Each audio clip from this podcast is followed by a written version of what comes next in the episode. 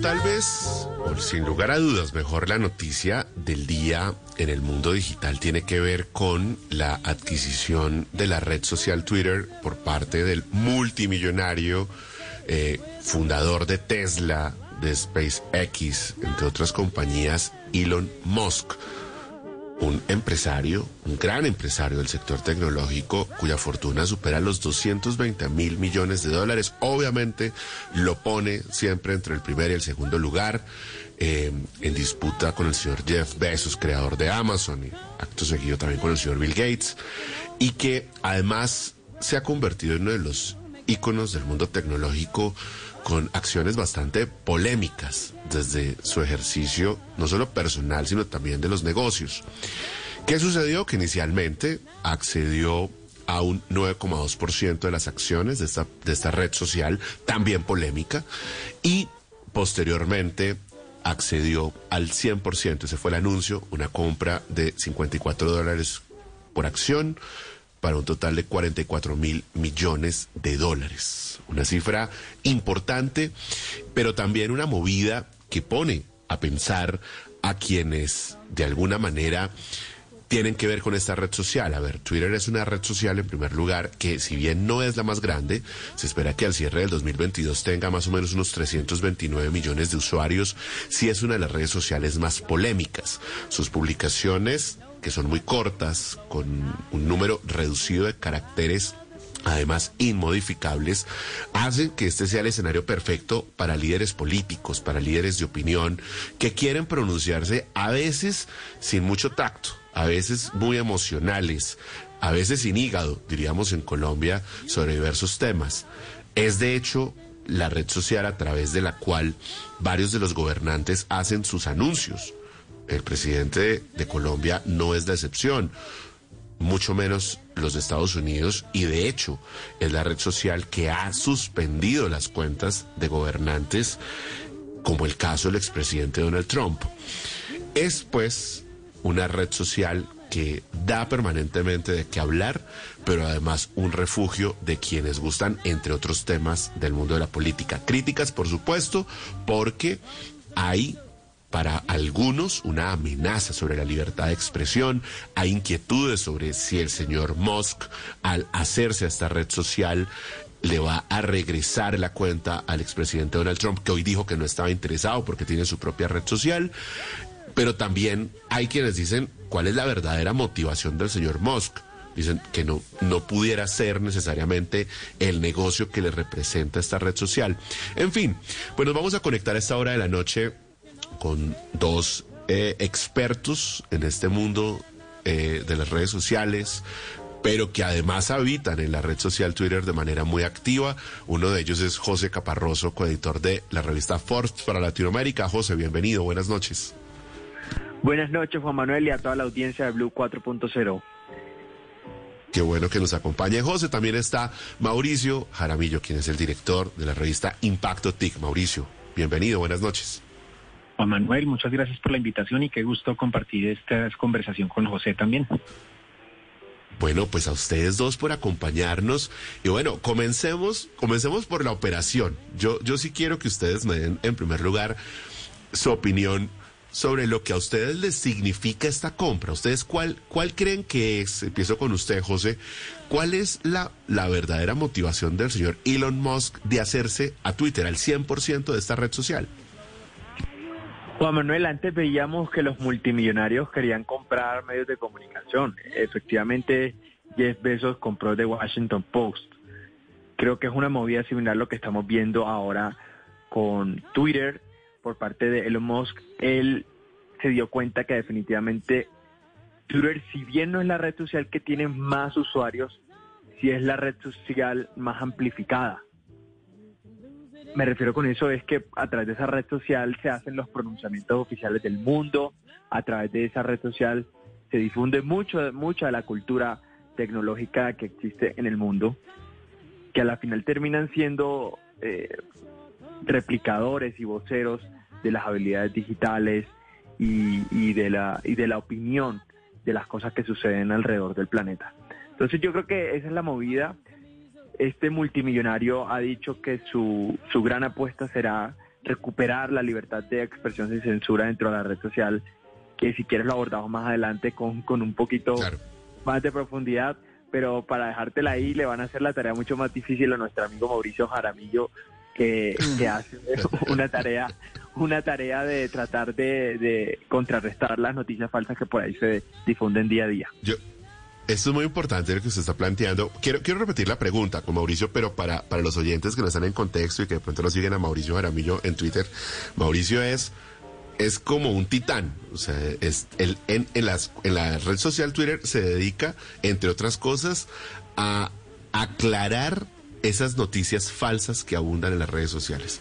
Y se los digo porque son peleas titánicas, ¿no? Después entrar a demostrar por qué sí, por qué no. Ya vamos a hablar de libertad de expresión, Mauricio, pero comienzo también con usted con esta pregunta. ¿Cuál cree usted que es la motivación? Bueno, gracias José y gracias por sus palabras, Juan Manuel. Eh, en realidad soy como un Quijote contra molinos de viento y la derrota la tengo garantizada. Pero bueno, eh, de acuerdo con Juan Manuel, los, los millonarios eh, durante muchos años, a lo largo de la historia, eh, he visto que compran dos clases de cosas, o medios de comunicación por un lado, o clubes deportivos, equipos de fútbol, equipos de fútbol americano, de baloncesto. Eh, ¿Por qué? Porque dan prestigio. Unos con las fanaticadas de los equipos, otros con pues periodismo de alto nivel y de alto impacto y de alta influencia. Entonces, creo que esa es la gran razón y, estoy totalmente de acuerdo con José. Prestigio social, que es lo que da el tener una plataforma que está en todo el mundo, que influye en la agenda pública de los países, eh, más que cualquier CNN o cualquier Washington Post.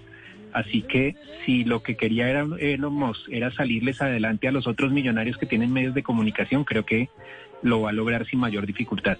Ya lo otro es lo que veremos de, de qué puede lograr y de cómo va a sufrir lo que quiere con lo que quiere hacer. Uno, uno no ve que la red social Twitter sea el gran negocio, o sea, yo creo que esto, es lejos de parecerse a, a, Tesla, por ejemplo, ¿no? O sea, es una red social que me atrevería a decir además que el modelo de negocio no les estaba funcionando, que en temas de publicidad no estaba funcionando, pero si es una red social que recuerden ustedes, el señor Musk con un trino hacía subir el mercado de las criptomonedas o disparaba las acciones. Yo, yo puse un trino hoy diciendo algo así como, es que con dos trinos del señor Musk, casi que la, eh, y con la volatilidad de los mercados de valores se va a pagar sola la transacción, ¿no? ¿Qué creen ustedes? Uy, Juan Manuel, lamento decirle que eso no es así. El señor más puede ser, el señor puede ser el hombre más rico del mundo, pero está lejos de tener el dinero en el bolsillo para pagarlo. ¿A qué, a qué me refiero? Si en su fortuna, como mencionaba, superar los 200 mil millones de dólares, para pagar una transacción de 43 mil millones de dólares, él tiene que tener el dinero en el bolsillo, es decir, el dinero en efectivo. Y no lo tiene. 20% de su fortuna, José. Es el 20% de su fortuna. Tiene 220 mil, son 44 mil 20. Entonces, imagínese lo que él tuvo que hacer. Tuvo que pedir un crédito. Casi la mitad de, este dinero lo va a pagar con un crédito, que obviamente ese crédito en algún momento va a tener intereses, ¿no? Pues resulta que este monto supera el dinero que genera Twitter. Entonces esto genera una presión gigante en cuál va a ser el modelo de negocio que él va a replantear dentro de la compañía para que para poder recuperar la inversión. Eso por un lado y por el otro le, le, le, quiero abordar este tema de la libertad de expresión, porque entonces, él dice que su gran apuesta es hacer de, de Twitter una red social mucho más libre, en la que no se censure a la gente, pero hay que repasar la historia. Twitter ha venido incluyendo controles en su contenido por las situaciones que han pasado en el mundo. Recordemos que fue por Twitter por donde se difundieron las mentiras la información tóxica que puso en peligro el Capitolio de los Estados Unidos a principios del año pasado y que ha, que ha generado muchísimas situaciones de este tipo alrededor del mundo. Esto genera una presión impresionante en los, en los anunciantes, que son la principal fuente de ingresos de Twitter, es decir, Twitter es una red social que se financia con publicidad.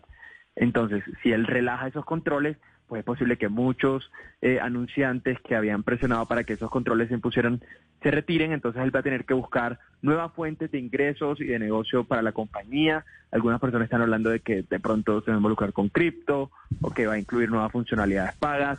pero en fin, él, él que es un hombre futurista seguramente ya tiene eso en la cabeza, pero sí pone, eh, eh, sí presiona mucho el negocio y tiene un afán por, por, por demostrarlo, por esto que les digo de que tomó un crédito para, para poder llevar a cabo la transacción. Le, compro, le compro su argumento, José. Le compro su argumento. Mauricio, adelante. Juan Manuel, aquí el, el, duro de la economía de los negocios es José, así que creámosle a él, pero yo estoy un poquito en la le mitad. Le creemos. Yo estoy un poquito en la mitad. Yo creo que, yo creo que eh, no es, él no compró Twitter por negocio, como dijimos, es más por el prestigio y por la influencia que él puede tener.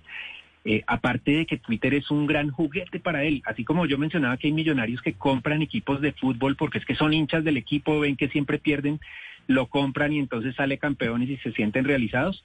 Para él Twitter es, eh, es, es, una, eh, es una motivo de odio y amor. Él es un tuitero adicto.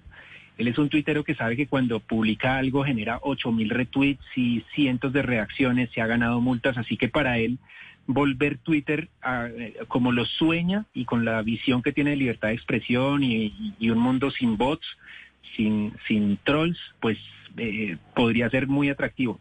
No es por negocio, sin embargo, Twitter no estaba generando pérdidas. Twitter eh, es una empresa rentable hoy por hoy, no como muchas otras que siguen, siguen perdiendo año tras año a pesar de que valen mucho más en bolsa. Y tercero, yo creo que sí, no es que tenga la plata en un bolsillo, pero de hecho a, estos multimillonarios no les sirve tener la plata en el bolsillo porque al final es plata que no se, no se valoriza y no genera nada. Así que eh, sí, tuvo que hacer un esfuerzo, es eh, un 18% de lo que uno tiene, cualquier persona, pues es un esfuerzo grandísimo, pero no creo que le haya costado tampoco mucho trabajo. De hecho, logró, logró eh, lo que anunció en cuestión de semanas. Entonces, pues no es que haya sido un esfuerzo gigantesco, pero, pero yo creo que estamos de acuerdo en que no lo compró para, por, por, porque es un gran, gran negocio, eh, sino por todo lo demás. Dos trinos, dos trinos, y, y muy interesantes los argumentos que ustedes ponen sobre la mesa. Dos trinos. Uno, el de Mikhailo Fedorov, que es el ministro de Transformación Digital de Ucrania, ¿no? Eh, que además ha mm. estado al frente de todo el tema digital allá. Y dice, en las últimas décadas Elon Musk no ha invertido en proyectos que no sean revolucionarios en la industria. Esto estoy seguro de que se avecina un giro inesperado en el desarrollo de las redes sociales, que es un poco la línea de lo que planteaba eh, José ahora. Y me mandan este de Freddy Vega, el CEO de Platzi, que dice, algo así como se viene una lluvia de renuncias de ejecutivos y empleados en Twitter, dice Freddy Vega a esta hora de la noche. Bueno, ahí tenemos el primer capítulo de esta historia, ¿no? El negocio el negocio, el tras bambalinas del negocio. Hablemos ahora de libertad de expresión. ¿Por qué ha sido, contémosles a los oyentes, desarrollemos ese, ese componente para quienes de pronto no son precisamente tan tuiteros, ¿por qué se habla de una amenaza o no para la libertad de expresión? Déjeme comenzar, José, con Mauricio, que sé que le encanta este tema. Es una amenaza porque todos creemos que eh, hay un mundo en el que puede ser todo peor. Miren que eh, es, muy complicado y eh, Elon Musk tiene todas las de perder su batalla y, si va a cumplir con esa promesa de que va, a luchar por un Twitter que de verdad permita la libertad de expresión.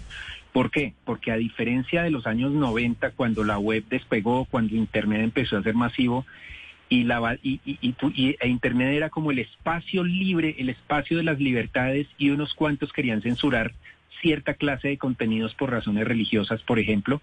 Hoy por hoy, eh, es decir, era como una gran mayoría de la sociedad contra una pequeña minoría, que no quería la total libertad y que quería la censura.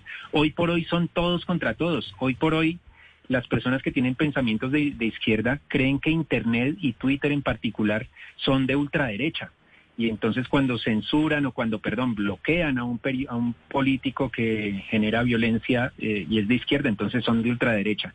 Pero si sacan a Trump, entonces es un medio de los progresistas y de, y de George Soros y de la conspiración de izquierda. Entonces, la tensión es muy grande y no hay una definición de libertad de expresión que nos convenza a todos. Miren que para Elon Musk eh, por la encuesta que hizo y por sus motivaciones y lo que ha dicho, pues Twitter restringe demasiado la libertad de expresión. Para otros, eh, consideramos que hay mucho matoneo, que hay muchos contenidos inapropiados, etcétera. Eh, sería muy bueno que restringieran un poquito más, un poquito, no mucho. Entonces es muy complicado y, y entonces creo que a la hora de tomar decisiones, de hacer cambios, puede enfrentarse a lo que a lo que llamamos eh, ya no tiene que ya no está detrás de la barrera sino que va a tener los toros de frente y ahí va a ver, ver que no es tan fácil criticar como criticar y como decir que los otros lo hacen mal. Eh, así que no soy muy optimista con esos progresos sobre la libertad de expresión. y espero sí y espero que los los temores porque ya se ha dicho eh, si es como él lo pinta de abrir el quitar restricciones, pues esto se podría volver el paraíso, como lo dijo algún analista a CNN de, los populistas y de los extremistas. Espero que no, espero que tampoco se llegue hoy, a eso. Hoy, miren, yo recuerdo un estudio que en mis tiempos en el Ministerio de las TIC nos tocó hacer sobre los niveles de violencia en las redes sociales y la que de lejos llegaba era precisamente la red social Twitter, por la cantidad de contenido tóxico que podía haber allí, porque ya los controles, de hecho, con temas de discriminación, de segregación, de, irrespeto, vulneración de derechos. Bueno, la Defensoría del Pueblo acaba de crear una Defensoría delegada para los derechos humanos en ambientes digitales, porque es que hay una demanda creciente. Bueno, José Caparroso, eh, libertad de expresión. Juan Manuel, usted recordará que le cerraron la cuenta al expresidente de los Estados Unidos, Donald Trump. Usted podrá estar o no de acuerdo con eso y podríamos estar discutiendo el día y la noche entera sobre si estamos o no de acuerdo con eso. Twitter, Twitter de pronto no es, no debería ser quien, quien diga si una opinión es correcta o, o incorrecta. Pero Twitter sí ha tenido que imponer unos controles específicos cuando hay contenido que circula en esa red social que termina siendo la causa de ataques personales, que termina ser, siendo la causa de actos de violencia, que termina siendo la causa de, situaciones que se, que se salen de las manos y que terminan coartando las libertades de los otros. Entonces, cuando esos contenidos contienen mentiras, cuando contienen montajes, cuando contienen información que pone en peligro la vida de otros, pues no, no, no puede ser permisible que, bajo el argumento de la libertad de expresión ese contenido siga circulando y viralizándose en una red social. Precisamente por eso se han creado esos controles. Esos controles no se han creado por, por, por arte de magia, sino que han sido controles que han, que han sido construidos a lo largo de los años. entonces toca ver hasta qué límite Elon Musk está dispuesto a borrar desde cero todos esos controles que se han venido imponiendo en la red social o si definitivamente él piensa en una visión moderada, no entendemos en este momento sino lo que él ha dicho, una libertad de expresión sin censura. Esperemos a ver de qué se trata esa propuesta que trae para la compañía. Así lo ha dicho, de hecho, así lo ha dicho. Dice, dice, la libertad de expresión es la base de una democracia que funciona y Twitter es la plaza pública digital donde se debaten asuntos vitales para el futuro de la humanidad. Eh, y dice que espera que incluso sus peores críticos permanezcan en Twitter. También me están compartiendo un pronunciamiento de Rasha Abdul Rahim, que es de Amnistía Internacional, de la División de Tecnología, y recuerda los casos que pues tienen componentes de discurso de odio en esta red social en particular, y dice especialmente contra mujeres eh, y contra las diferentes comunidades minoritarias. O sea, y Musk no la tiene fácil, ni desde la perspectiva del negocio, que ustedes han hecho una radiografía muy interesante, ni tampoco desde el debate que está asociado con la libertad de expresión, en el que ya Twitter estaba muy cuestionado, ¿no? Sí, pero además, ahí reforzando lo que dice José, em, las, las, las pautas, las medidas, las normas de Twitter que hoy tenemos en 2022 son fruto de una evolución de 13 o 14 años de aprendizaje, de evolución de la sociedad. Mire que usted, Juan Manuel, ahora decía, eh, podemos hacer un listado largo de ataques, de abusos, de matoneo en Twitter, eh, que pasaron, pasaron las, las restricciones. En 2014 había matoneo y los matones pasaban fácilmente. Hoy por hoy hay unos controles un poco mayores y vemos que muchos matones digitales pierden las cuentas eh, mucho más rápido, por ejemplo. Borrar de tajo eso sería gravísimo y sería como hacer tabula rasa y arrancar de cero a, crear unas normas cuando los que quieren manipular los algoritmos, cuando los que quieren generar caos, desinformación, manipulación, eh, discursos de odio, ya dominan y han pasado y han aprendido cómo incluso sortear las normas. Así que si Elon Musk eh, cumpliera con esa promesa de relajar las normas o de abrirse a, muchas posibilidades de expresión que hoy no están permitidas, pues se volvería un completo caos, creo yo. Y ese es el gran riesgo y el gran temor que a mí me da de, de que Elon Musk tome Twitter ya no como una empresa, porque ya sería su empresa propia, eh, y, la tome como un juguete personal para hacer experimentos o para hacer claro, cosas. Que, si no desde su cuenta de Twitter ha hecho cosas señor. Adelante, Mauricio, termine, por favor. No, si desde su cuenta de Twitter con ciertos tweets ha, manipulado, no sé si a propósito o por, o por coincidencia o por consecuencia no prevista, eh, por ejemplo, la bolsa de valores, imaginémonos con un si lo toma como un juguete propio para mm, sus intereses personales o simplemente para hacer experimentos de, bueno, ¿qué pasa si permito el discurso de odio y esto se puede volver un caos? Confío en que no, eh, Elon Musk ha demostrado con sus otros emprendimientos, con SpaceX, con Tesla, con PayPal, que pues es un genio y, y que la sensatez va, a estar de su lado cuando empiece a tomar decisiones. Pues, pues Mauricio, justamente lo interrumpió porque eh, entre su pronunciamiento, el de Elon Musk, precisamente, y hablando usted de experimentos, que me parece una muy buena definición, lo ha dicho. También quiero que Twitter sea mejor que nunca, mejorando el producto con nuevas funciones ojo a esto, haciendo que los algoritmos sean de código abierto para aumentar la confianza, derrotando a los bots de spam y autenticando a todos los humanos. O sea, probablemente se vienen cambios. O sea, la red social no va a seguir igual que como está hoy, José. Pues para, para, para decirle uno nada más, el señor hace unos días estuvo preguntando que si la gente quería el botón editar.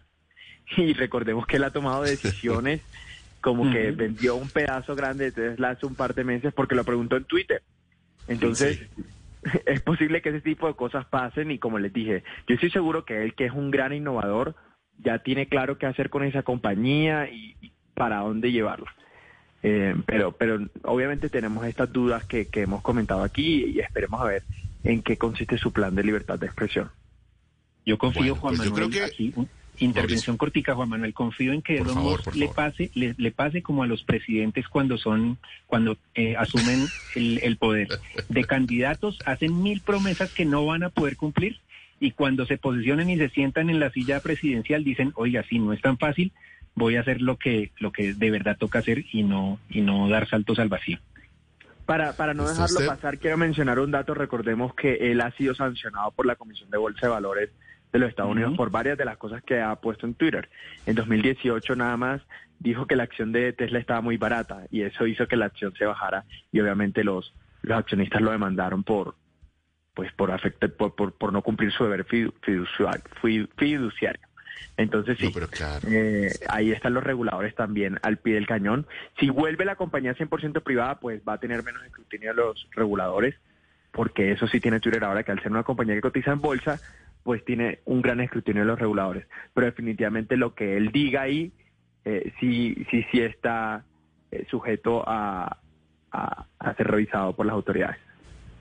Bueno, pues clarísimo está, por un lado, la perspectiva de negocio, o mejor el interés que hay detrás de esta transacción tan importante, y segundo, lo que está en juego desde, desde el, funcionamiento de la red social y por supuesto ese componente de libertad de expresión que es fundamental, la garantía para que las no noticias falsas, para que se respeten los derechos, el buen ambiente de los usuarios en esta red social. Veremos si esto sigue creciendo.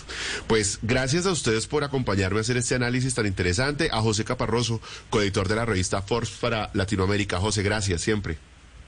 Muchas gracias, Juan Manuel, por invitarnos y un saludo a toda la audiencia de Blue 4.0.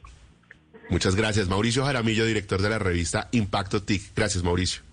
Juan Manuel, gracias por la invitación. Un saludo especial para José. Y bueno, aquí nos podríamos quedar toda la noche hablando, pero el tiempo apremia. así es, así es. Espero que se repita pronto. Gracias, Mauricio. Un abrazo para usted siempre.